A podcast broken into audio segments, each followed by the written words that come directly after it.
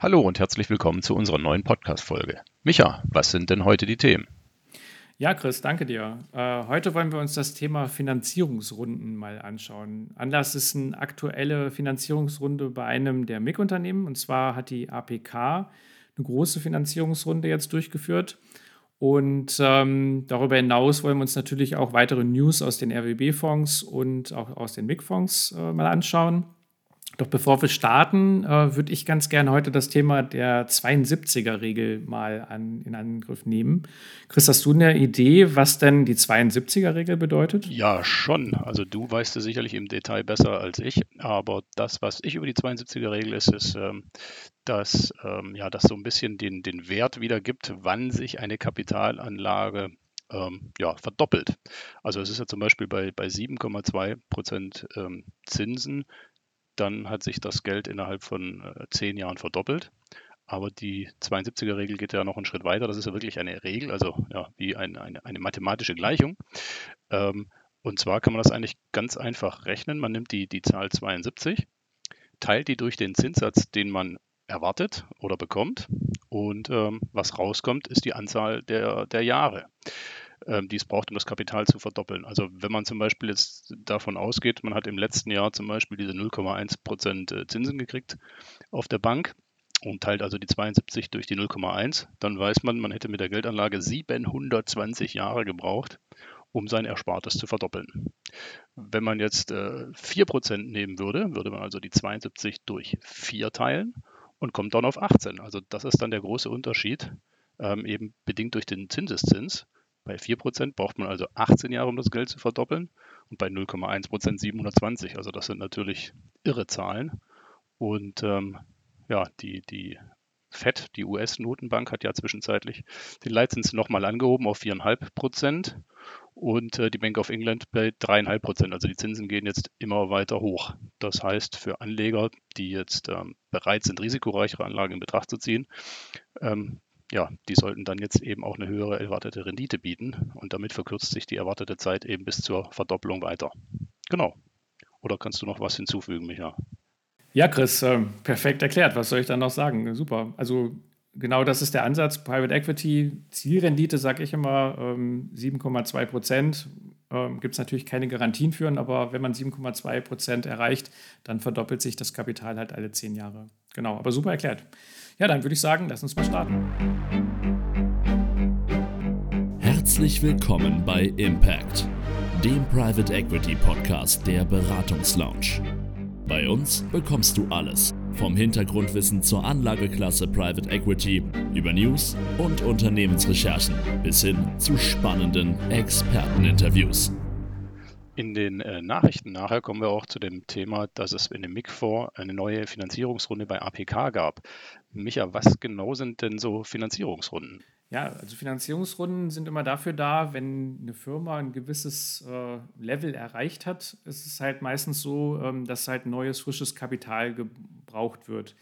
In dem Fall war es so, dass APK ja jetzt aktuell schon, ich glaube, zwei ähm, Werke betreibt. APK ist ja im Bereich der Kreislaufwirtschaft tätig. Das heißt also, die können Plastikmüll oder können Plastikmüll halt äh, komplett in die Einzelteile wieder zerlegen und äh, daraus dann praktisch wieder ja, Stoffe zusammenstellen oder herstellen, die im Grunde genommen benutzt werden wieder von der Wirtschaft, um daraus neue Produkte zu erzielen oder neue Produkte herzustellen. Und ähm, Jetzt im Fall von APK ist das so, dass die Firma äh, Lionel Basel, das ist ein großer Chemiekonzern aus Benelux, und äh, das Family Office von Lego, Kirkby, sich äh, an APK beteiligt hat. Das heißt, die haben jetzt 130 Millionen. Das ist gleichzeitig auch der größte, die größte Finanzierungsrunde, die jemals bei einem der MIG-Fondsunternehmen durchgeführt wurde. Ähm, da frisches Geld einschießen. Da sollen jetzt zwei neue Werke mitgebaut werden. Und ähm, so wächst halt das Unternehmen ähm, APK weiter. Und äh, ich finde das mega spannend, dass jetzt, ich hatte das ja letztes Mal schon angedeutet äh, in den News, dass es durchaus sein kann, dass da jetzt eine Finanzierungsrunde ansteht. Ähm, dass halt mit Plastikmüll ehemals äh, demnächst dann wieder Legosteine zum Beispiel hergestellt werden können in den Werken. Und ähm, um auf deine Frage zurückzukommen, also Finanzierungsrunde ist da, um halt das weitere Wachstum einer Firma zu finanzieren. Ja, oder aber wahrscheinlich auch, um eine Firma, die Geld braucht, weil sie sonst insolvent gehen würde, ja auch wieder noch am, am Leben zu erhalten. Aber das ist jetzt wahrscheinlich nicht das Thema bei den Private Equity Fonds, oder? Mm, das wird häufig unterstellt, dass das so ist. Also, dass man sagt, okay, da wird jetzt Geld benötigt, weil ansonsten geht die Firma runter. Aber man muss äh, tatsächlich auch wirklich sagen, welcher Investor würde denn noch Geld investieren? Und meistens ist es ja so, dass ein Private Equity Fonds oder die Manager auch mit eigenem Geld investiert sind. Also, wenn sich abzeichnet, dass eine Firma, ähm, also die Ziele, die man sich gesteckt hat, nicht äh, eintreten oder nicht erreicht werden können, dann wird da auch kein neues Geld investiert. Also, ähm, gab Fälle in der Vergangenheit, auch bei, bei einem Unternehmen von MIG, wo ich gesagt habe, das Produkt ist mega spannend. Ähm, Future Carbon hieß die Firma, wo ähm, praktisch mit, mit Wandfarbe sozusagen äh, geheizt werden konnte.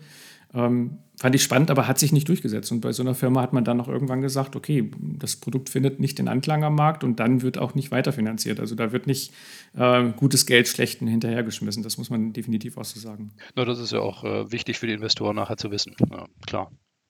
Definitiv. Also das ist Finanzierungsrunde, macht immer dann Sinn. Natürlich gibt es auch gewisse Stadien, die erreicht werden, wo, ich sag mal, dann jetzt wie im Fall APK neue Werke gebaut werden. Oder wir hatten das bei, bei T-Medica zum Beispiel, wo ja im Grunde genommen äh, eine zweite Führungsebene sozusagen geschaffen werden muss. Da müssen dann äh, Leute eingestellt werden. Ähm, neue Büroräume gegebenenfalls angemietet werden. Da wird halt Kapital benötigt, um das weitere Wachstum zu finanzieren.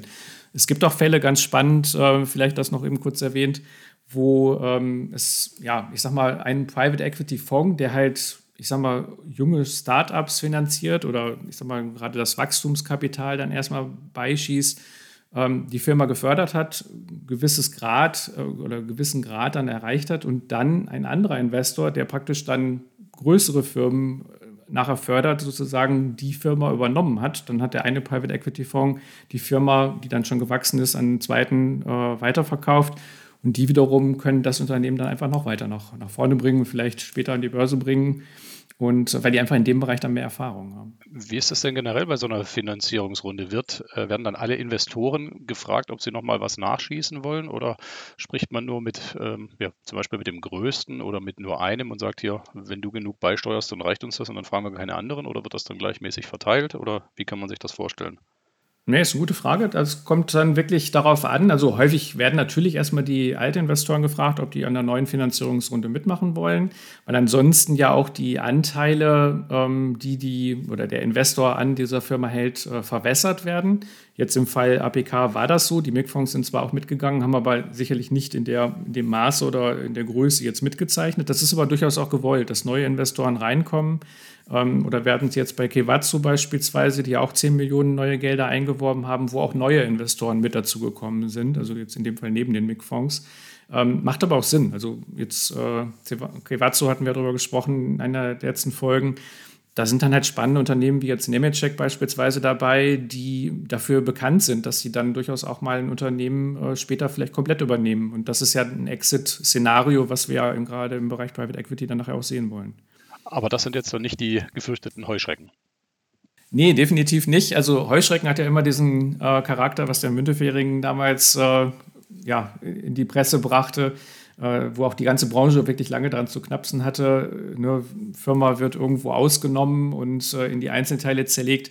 Das ist nicht so. Also Private Equity, äh, wenn es richtig gemacht ist, äh, ist schon so, dass dann wirklich auch für alle ein Wachstum erzielt werden soll, neue Produkte, neue Märkte erschlossen werden. Ähm, und das ist das, wo wirklich Wertschöpfung heute entsteht. Also insofern ist Finanzierungsrunde einfach ein Teil, der in dem gesamten Prozess dazugehört. Ja, dann sind meine Fragen eigentlich beantwortet. Prima, alles klar.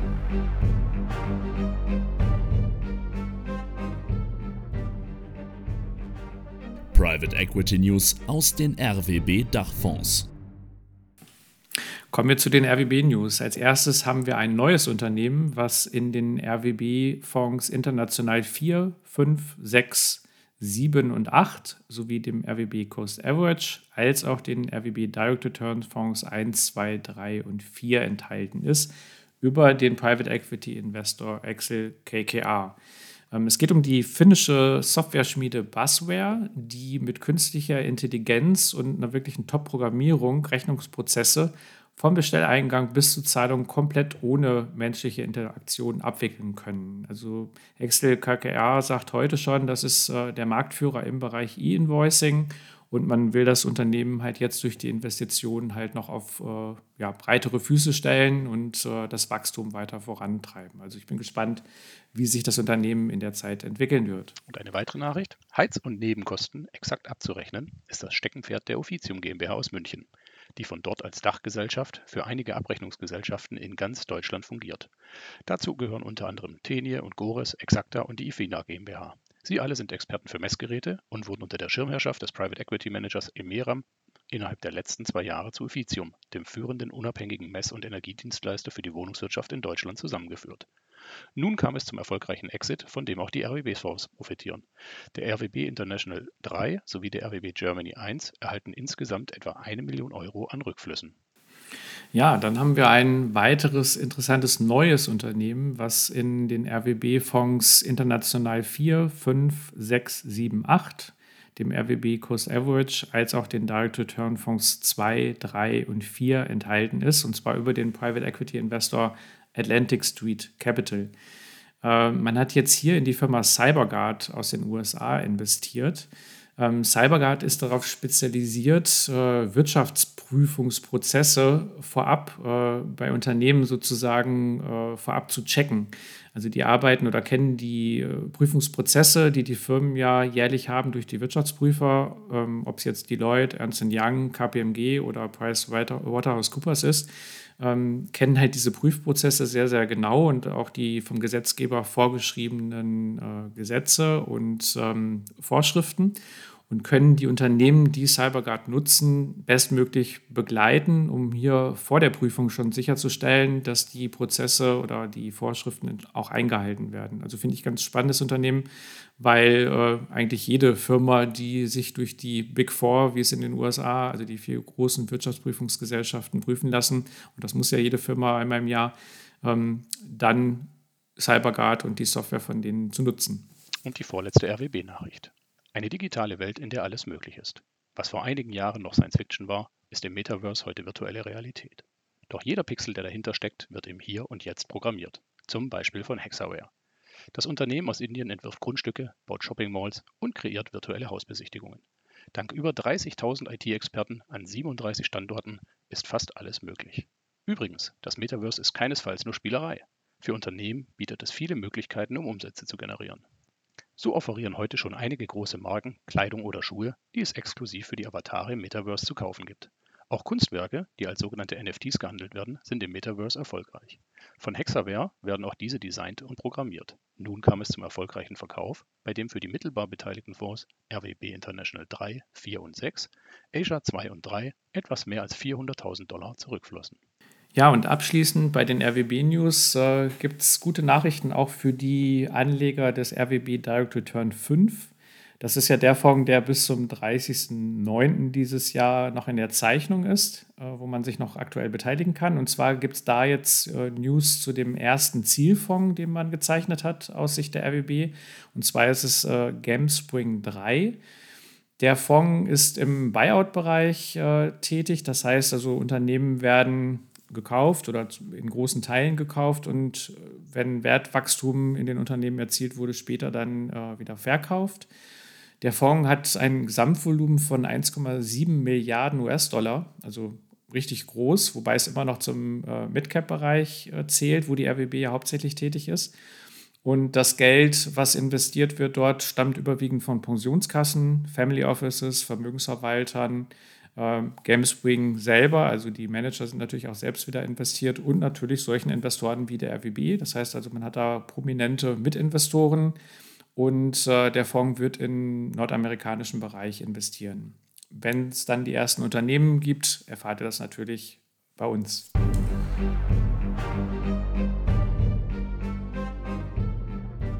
Venture Capital News aus den MIG-Fonds.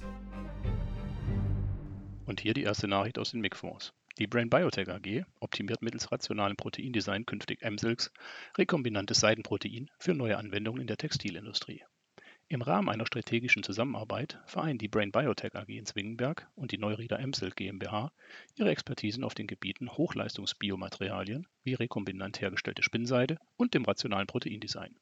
Ziel der Kooperation ist es, nachhaltige Proteinfasern anstelle erdölbasierter Fasern zu etablieren und dem Textilmarkt anzubieten. Die Herstellung nachhaltiger Materiallösungen aus Spinnenseide, die als Pulver, Hydrogele, Fasern und Beschichtungen formuliert werden können, bescheinigen beide Unternehmen ein großes Substitutions- und Innovationspotenzial. Als Beispiel nennen die neuen Partner den Ersatz erdölbasierter Textilfasern aus Polyethylen oder Polyamid, deren Deponierung als eine Hauptquelle der zunehmenden Mikroplastikverschmutzung von Gewässern betrachtet wird. In Zeiten wachsenden Umweltbewusstseins bei Konsumenten in wohlhabenden Ökonomien gilt Nachhaltigkeit als eines der Hauptverkaufsargumente. Emsilk ist ein Pionier bei der mikrobiellen Herstellung und Verarbeitung von biologisch abbaubaren Seidenproteinen, für dessen Produktion lediglich Zucker aus nachwachsenden Pflanzen, Wasser, Mineralien und Energie benötigt werden. Die Neurieder haben in verschiedenen Kooperationsprojekten mit großen Firmen bereits die technische Machbarkeit von Applikationen in der Bekleidungs-, Gesundheits- und Automobilindustrie gezeigt zur Ausweitung seiner Protein-Technologie-Plattform auf weitere Märkte und Anwendungen will das Unternehmen nun die Expertise von Brain Biotech nutzen, um neue Anwendungsfelder im Textilbereich zu optimieren und zu erschließen.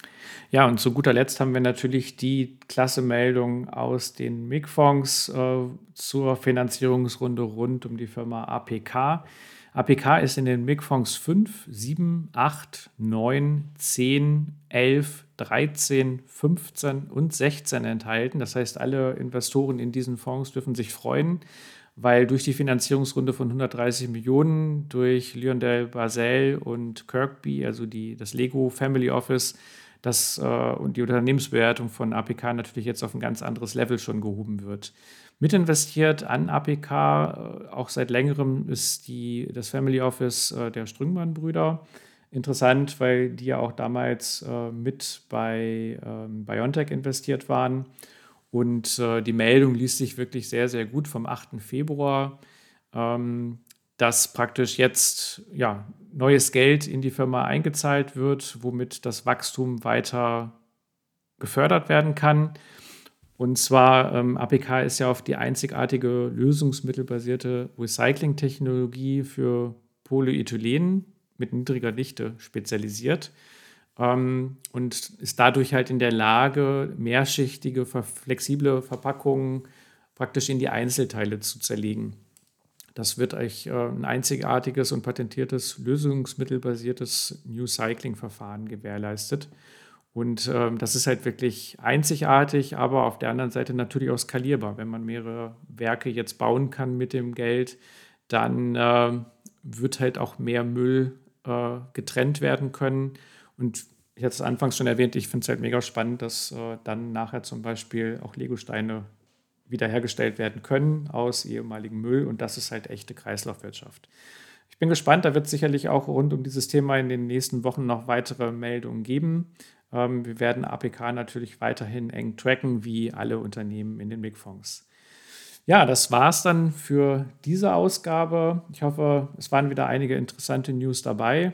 Ähm, wir verabschieden uns und würden sagen, bis in zwei Wochen dann. Zum Abschluss unser obligatorischer Sicherheitshinweis. Liebe Hörerinnen, lieber Hörer, wir möchten dich darauf aufmerksam machen, dass die Inhalte in diesem Podcast ausschließlich der allgemeinen Information dienen und keine Empfehlung zum Erwerb bestimmter Finanzprodukte und somit keine Anlageberatung darstellen.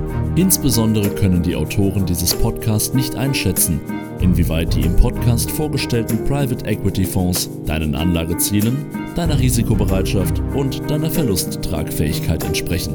Wenn du also alleine auf Basis von Informationen aus diesem Podcast etwaige Anlageentscheidungen triffst, triffst du diese ausschließlich auf eigene Verantwortung und eigene Gefahr. Und das wiederum bedeutet, dass weder die Autoren dieses Podcasts noch die Beratungslounge für Verluste haften, die du dadurch erleidest, dass du Anlageentscheidungen aufgrund von Informationen, Interviews oder Kommentaren in diesem Podcast getroffen hast. Wenn du ein grundsätzliches Interesse an einer Beratung zu den RWB oder MIG-Fonds hast, empfehlen wir dir einen unverbindlichen Termin mit einem Spezialisten der Beratungslounge.